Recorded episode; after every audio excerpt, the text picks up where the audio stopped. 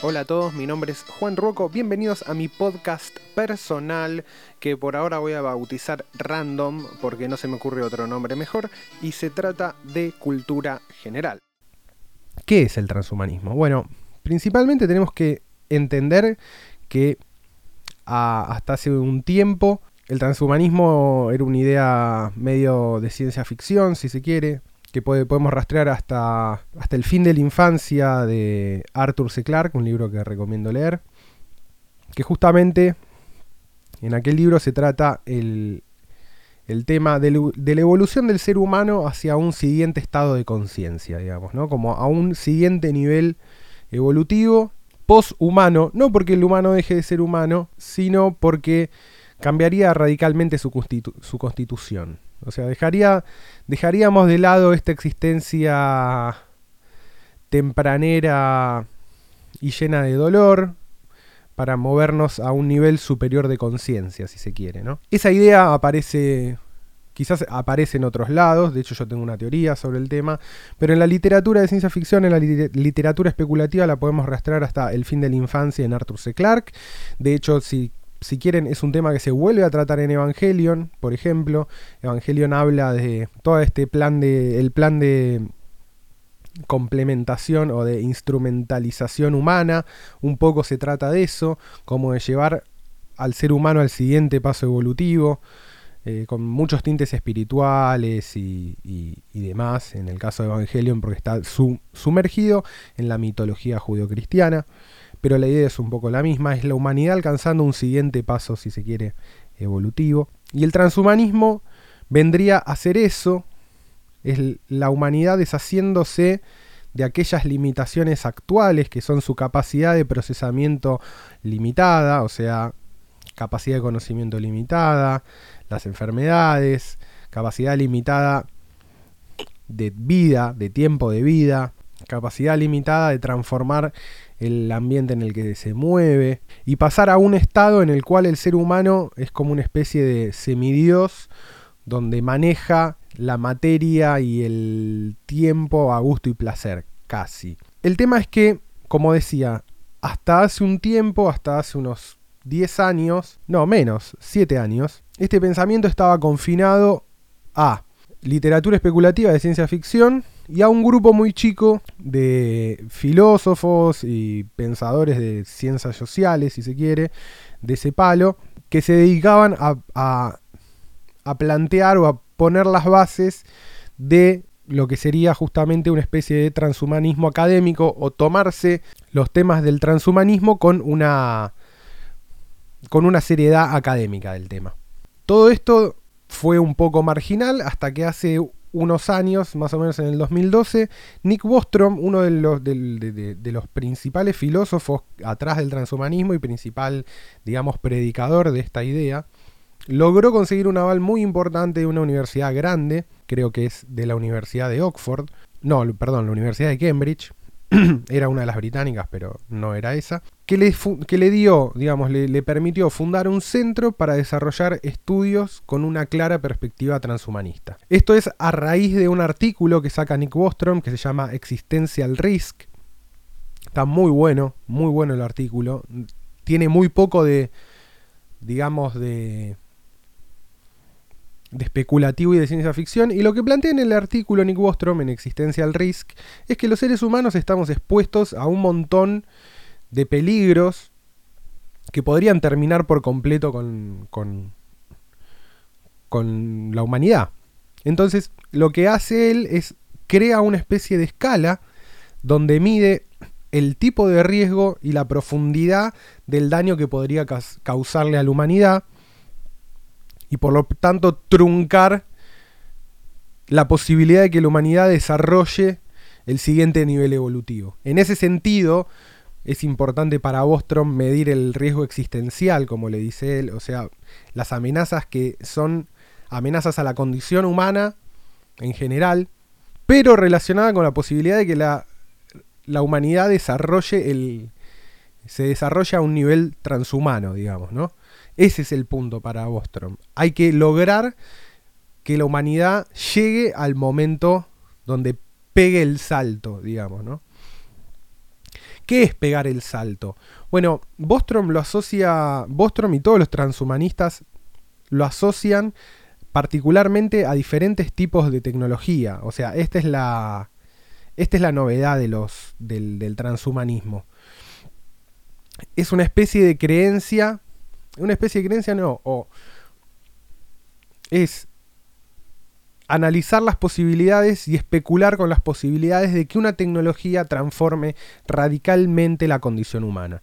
¿De qué tecnologías estamos hablando? Bueno, podemos hablar desde la biotecnología, o sea, ingeniería genética y humanos por diseño, algo que se trató, por ejemplo, en Gataka, una película que recomiendo ver. Otra tecnología que podría cambiar radicalmente la, digamos, la condición humana es la nanotecnología, capaz desarrollar tecnologías a una escala tan pequeña que te permitan reconfigurar la materia o, qué sé yo, crear pequeños mecanismos que se inyecten en la sangre y que te circulen por todo el cuerpo buscando diferentes tipos de enfermedades y destruyendo una por una células malignas o reconstruyendo el tejido celular, lo cual te daría una extensión de vida teóricamente ilimitada.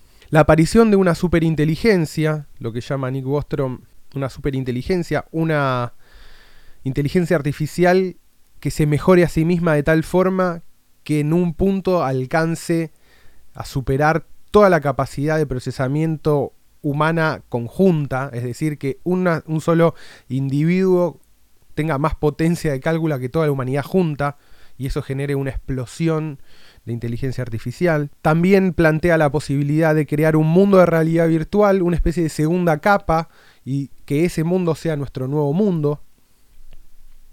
Y, nosotros seamos como solamente una especie de, del sustrato del hardware donde ese software funciona. Muy loco. Otro de los principales temas también es la criogenia, que es muy controvertido. Pero bueno, es un movimiento que es bastante grande. De hecho, en Estados Unidos existe una compañía que se dedica a frizar gente que se murió, con la esperanza de que en algún momento se descubra un método para hacer reversible el estado de congelamiento de las células del cuerpo humano y, entre comillas, resucitar a, la gente que está congelada. Eh, a mí me parece una especie de momificación moderna, eso, no sé por qué. Hal Finney, uno de los primeros bitcoiners, uno de los early adopters de Bitcoin y, primeros programadores del código de Bitcoin, está congelado. Muy zarpado. Y después, bueno, otra opción es lograr convertir, lograr mapear la mente humana en su total completitud, digamos, lograr generar imágenes digitales completas de un cerebro humano y subir eso a un servidor, básicamente, lo que se conoce como uploading mind. Y por último, bueno, todo, todo esto engloba un poco el concepto de singularidad tecnológica o un punto de una tecnología que no sepamos cuál es, logre lo que todas estas otras tecnologías lograrían por su lado, digamos, ¿no? Y un momento donde la humanidad justamente pega el salto. Esa es la idea de singularidad tecnológica, de alcanzar la singularidad. Eh, el momento que la tecnología nos lleva a un estado poshumano. La, la virtud entonces, digamos, o la, lo fundamental del movimiento transhumanista es que todo esto que parece súper de ciencia ficción y especulativo y hasta parece bizarro por momentos, empieza a convertirse en una en una corriente académica, si se quiere. Dentro de, la página de Nick Bostrom se pueden bajar todos los papers, que son una breve introducción al transhumanismo, una historia del transhumanismo, o sea, como orígenes.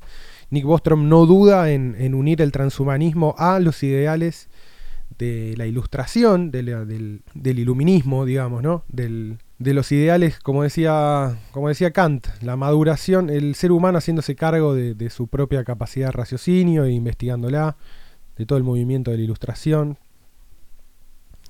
siglo XVII, el ser humano, la razón como, como fundamentación de el conocimiento humano y como fundamentación de el camino humano. Y Bostrom hace poco publicó otro libro muy importante que se llama Superinteligencia, donde analiza todos los riesgos posibles del desarrollo de una inteligencia artificial extrema, analiza obviamente la posibilidad de que eso se convierta en Skynet, porque todas estas tecnologías que nos pueden llevar al transhumanismo, lo que planteaba Bostrom en este artículo original que les dije, Existencial Risk, también son potenciales peligros si se van de control o caen en las manos equivocadas, ¿no?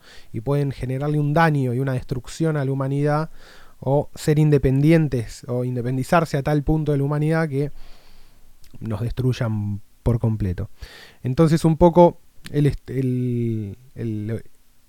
la función o la funcionalidad del centro este que fundó y que le banca Cambridge es investigar todas las líneas de posibilidades con el desarrollo de estas tecnologías y qué se puede prever y qué no y qué cosas no se deberían hacer para que no nos mate Skynet, básicamente, o como ese mito de que las computadoras nos van a matar. Una inteligencia artificial nos va a destruir, aunque sea por error. Bueno, esa idea caló muy profundo. Elon Musk se hizo fan de ese libro, Bill Gates también, Stephen Hawking antes de morir también, se convirtió en, tuvo como un gran, una gran repercusión, Boston se convirtió en una especie de personalidad, The New Yorker, que es una de las revistas más importantes de Estados Unidos, hizo todo un perfil sobre Bostrom. Ayer esto fue hace unos años. Ayer Bostrom creo que salió en el podcast de Joe Rogan, que es uno de los podcasts, o el podcast más escuchado de, de Estados Unidos. Entonces, de pronto el transhumanismo fue, se, volvió mainstream, si se quiere, y es un tema que, que, está muy en el aire, está muy en el, digamos, como en el, en el mapa de ideas actuales, empieza a, a, extender sus tentáculos a un montón de temas, se empieza a meter en muchos lados.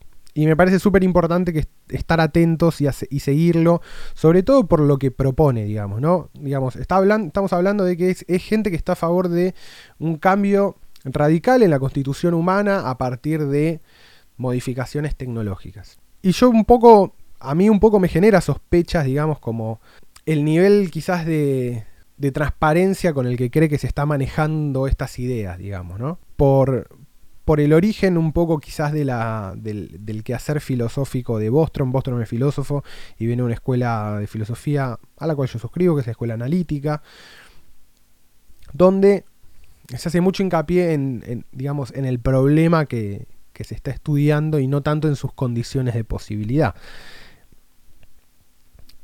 Si nos ponemos a pensar en, un poco en la estructura del mundo, aquellos que pueden acceder de forma anterior a un tipo de tecnología nueva y radical, en un punto van a ser los millonarios, digamos, ¿no? O Silicon Valley hoy por hoy, ¿no? Como la nueva elite global, está ahí.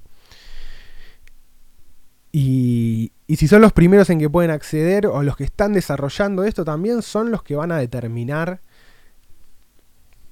qué se puede hacer y qué no. Son los que van a escribir las nuevas reglas, digamos. Y también por eso prende tan fuerte esta idea en Silicon Valley, que es una especie de, digamos, el lugar de adoración y de culto a la tecnología por excelencia. Entonces digo, lo que a mí me interesa es ver cómo funciona, digamos, la ideología ahí atrás de todo esto, ¿entendés? No es todo transparente, no es todo neutral y objetivo. Hay algo, hay algo. Hay un filósofo de. Generalmente dicen que es un filósofo de derecha. A mí todos los filósofos me empiezan a gustar, parece ser de derecha, entonces amigo que me estoy dando cuenta que tal vez yo sea de derecha. Este, o no, pero bueno, los leo. Peter Sloterdijk es un, gran, gran, gran filósofo y tiene un texto muy bueno que se llama Una carta para el parque humano, donde hace toda una digresión acerca de justamente de qué es la ilustración. Y bueno, habla de cómo la ilustración siempre se presentó a sí misma como una especie de, de cultura global, eh, no, no global, una cultura de, de, gente educada y a la cual se accede a través de, de leer libros y del conocimiento racional y demás. Y bueno, y cómo esa idea explota un poco con la idea de los más media y queda de los medios masivos y queda como completamente en desuso, pero pero termina diciendo o termina viendo que detrás del ideal iluminista, detrás de la de esa especie de, de fuerza civilizadora y educativa, medio a los sarmientos, si se quiere, había como un componente muy fuerte que, la, el propia, que la propia ilustración no era consciente de sí, no era consciente de, de eso.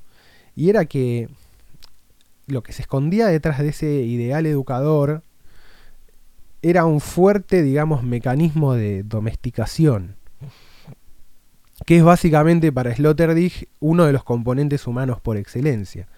Y lo que se plantea al final del texto es si esta relación de domesticación entre personas es de grado, o sea, si eh, supongamos que hay niveles de capacidades de domesticación que van de 0 a 10 y los domesticadores, en este caso la elite global tecno optimista como Silicon Valley, serían nivel 10 y nosotros seríamos nivel 0, nivel 2 y por eso nos domestican. O si hay un, una, una condición ontológica, es decir, que tiene que ver con, con el propio fundamento de cada persona, si se quiere, o con, con una razón como anterior, si hay una diferencia insalvable entre aquellos que domestican y aquellos que son domesticados. Y cuando yo leo sobre transhumanismo, me, me resuena mucho esta lectura de Sloterdijk.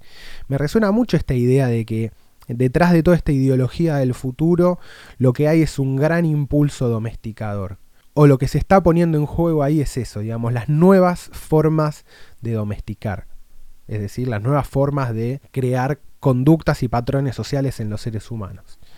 Y me parece que eso hay que tenerlo claro y discutirlo, o por lo menos pensar una praxis que lo pueda contrarrestar, porque si no, de entrada estaríamos cediéndole a, a una élite global el diseño del futuro. Y eso me parece una recontracagada, para ser claro y, y, sencillo. Y otra cosa que se me ocurrió a mí, que no, no sé si, si es tal, si es así o no, pero es que la idea del transhumanismo está relacionada con otra idea que tiene que ver con la herencia cristiana de, de la ideología del capital. Max Weber, un pensador uno de los padres de la sociología, hablaba de la ética protestante del trabajo, que era como el espíritu o la ideología general del capitalismo, en la cual se hablaba, en la cual él hablaba de que la ética protestante logra instalar la idea del trabajo como un deber, y que eso venía y era original de los monasterios cristianos de la Edad Media, era donde se creció y se desarrolló esa idea, y se fue transmitiendo después cuando se pasa del feudalismo al capitalismo, esa idea iba muy de la mano con la reproducción del capital, entonces se empieza a reproducir en todos lados. Y después hay otro filósofo, Pekka Himanen, del que justamente también este tema lo estoy preparando para otro artículo que voy a subir a Medium sobre Byung-Chul Han, otro filósofo coreano, que habla también de cómo ese espíritu del capitalismo está, está cambiando a partir de la cultura del, software y la ingeniería y Google y toda esta onda del capitalismo buena onda o el capitalismo Cris Morena, donde todos tenemos que ser felices y ser amigos y trabajar todos juntos y bla bla bla bla bla, que habla un poco, él lo llama la ética hacker, porque el trabajo vendría a ser como de los programadores originales que trabajan por pasión de programar y no se sienten como alienados, digamos, pero eso se convierte en una especie de la nueva ideología. Y sin embargo, bueno, como lo que yo veo es que, o lo que yo, la hipótesis que yo tengo, es que en, en ese traspasar de ideología cristiana a la ideología capitalista hay ciertos elementos del cristianismo que siguen presentes en el espíritu capitalista. Y uno de esos es la idea del milenio. La idea del milenio es una idea que se basa en el último libro del Nuevo Testamento, que es el Apocalipsis, donde se habla de la vuelta de Jesucristo. Cuando Jesús muere y sube, muere, resucita supuestamente dentro de la mitología cristiana, muere, resucita, promete que va a volver.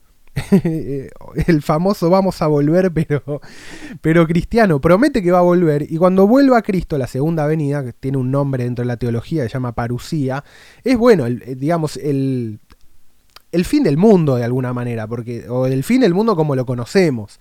Es como el paso a la utopía, es la, utopía cristiana constitutiva. Vuelve Cristo, nos redime a todos. Y bueno, y después hay toda una discusión en la interpretación del Apocalipsis, porque se habla en el Apocalipsis de justamente un milenio de gobierno de Cristo en la tierra, donde es una utopía total y donde se se va el mal, se va la violencia, se va la muerte, se van todos los problemas y el ser humano puede vivir como vivía en el paraíso originalmente, vuelve como que se recupere esa idea de que es el paraíso en la tierra. Y son los mil años de gobierno de Cristo en la tierra. Y por eso se llama el milenio. Pero esa idea del milenio me hace acordar mucho o me resuena mucho con el transhumanismo. Como que el transhumanismo en algún punto es la versión laica o la versión no eclesiástica de la idea del milenio porque justamente comparten los mismos partes estructurales, si se quiere, la misma forma. También es un evento que eventualmente va a pasar en el futuro, que va a cambiar radicalmente a la humanidad, que nos va a llevar a, un, a un, lugar de, digamos, de, casi edénico, donde volvemos a ser Dios o, no, o recuperamos nuestra, nuestra condición en semidivina y, y y nos va y nos sacamos de encima el, dolor y la mierda que es estar vivos. Y, y, no es casualidad que se dé todo este pensamiento en Estados Unidos que es un país súper protestante que tiene sus raíces de pensamiento muy metidas en el pensamiento cristiano y que trae consigo digamos toda esta ideología por abajo digamos este mar de fondo que, que no llega a ver. Entonces para mí el transhumanismo es una versión del milenio una versión milenarista secular y obviamente adaptada a la ideología del momento que es eh, la idolatría de la tecnología, digamos, ¿no? del tecnooptimismo. Y por el otro lado estamos nosotros, yo no, no me considero tecnofóbico, pero podemos hablar de tecnooptimistas y tecnofóbicos. Eh, no creo que la tecnología sea completamente mala, pero es un, es un eje de pensamiento que está bueno. Está bueno. Por ejemplo, el Luna Bomber, el tipo que metía bombas, hace poco salió una, serie en Netflix, está buena para meterse en la historia de Luna Bomber, un chabón que, que, era medio un asesino serial, pero no era un asesino serial, era un tipo que hacía como terrorismo doméstico y que mandaba bombas por correo a gente random porque trataba quería romper el digamos la sociedad industrial. Bueno, el Luna Bomber sería un tecnofóbico absoluto, ¿no? algo para quizás hablar de la próxima vez, de, cómo está este eje, de por dónde está pasando esta discusión del futuro entre tecnofobia y, y tecnooptimismo, que incluso los propios humanistas lo saben y, lo ponen, ¿no? Como, bueno, nuestros principales enemigos actuales tienen un FAIQ ahí, un preguntas frecuentes, un documento de PDF y ponen, ¿no? Nuestros enemigos principales son los marxistas, los digamos, el nuevo, la nueva ala conservadora, la gente, digamos, que cree que, la determinación de la naturaleza humana, los conservadores de la naturaleza. Está, este, está muy, muy interesante para, para, pensar el futuro y lo que se nos viene a todos en, este mundo hiperconectado y, y súper tecnológico. Así que bueno, esta fue una breve introducción al transhumanismo, eh, espero que les sirva y nos vemos el próximo programa. Bueno, esto fue random, eh, no se olviden de suscribirse al podcast en su plataforma preferida, sea Spotify, Apple Podcast o por donde sea que lo escuchen. Y si quieren seguirme en redes sociales, lo pueden hacer en Twitter. Me encuentran como arroba real Juan real Juan Ruoco, o si no en Medium o Medium como Juan Ruoco. Nos encontramos en la próxima emisión de Random Podcast.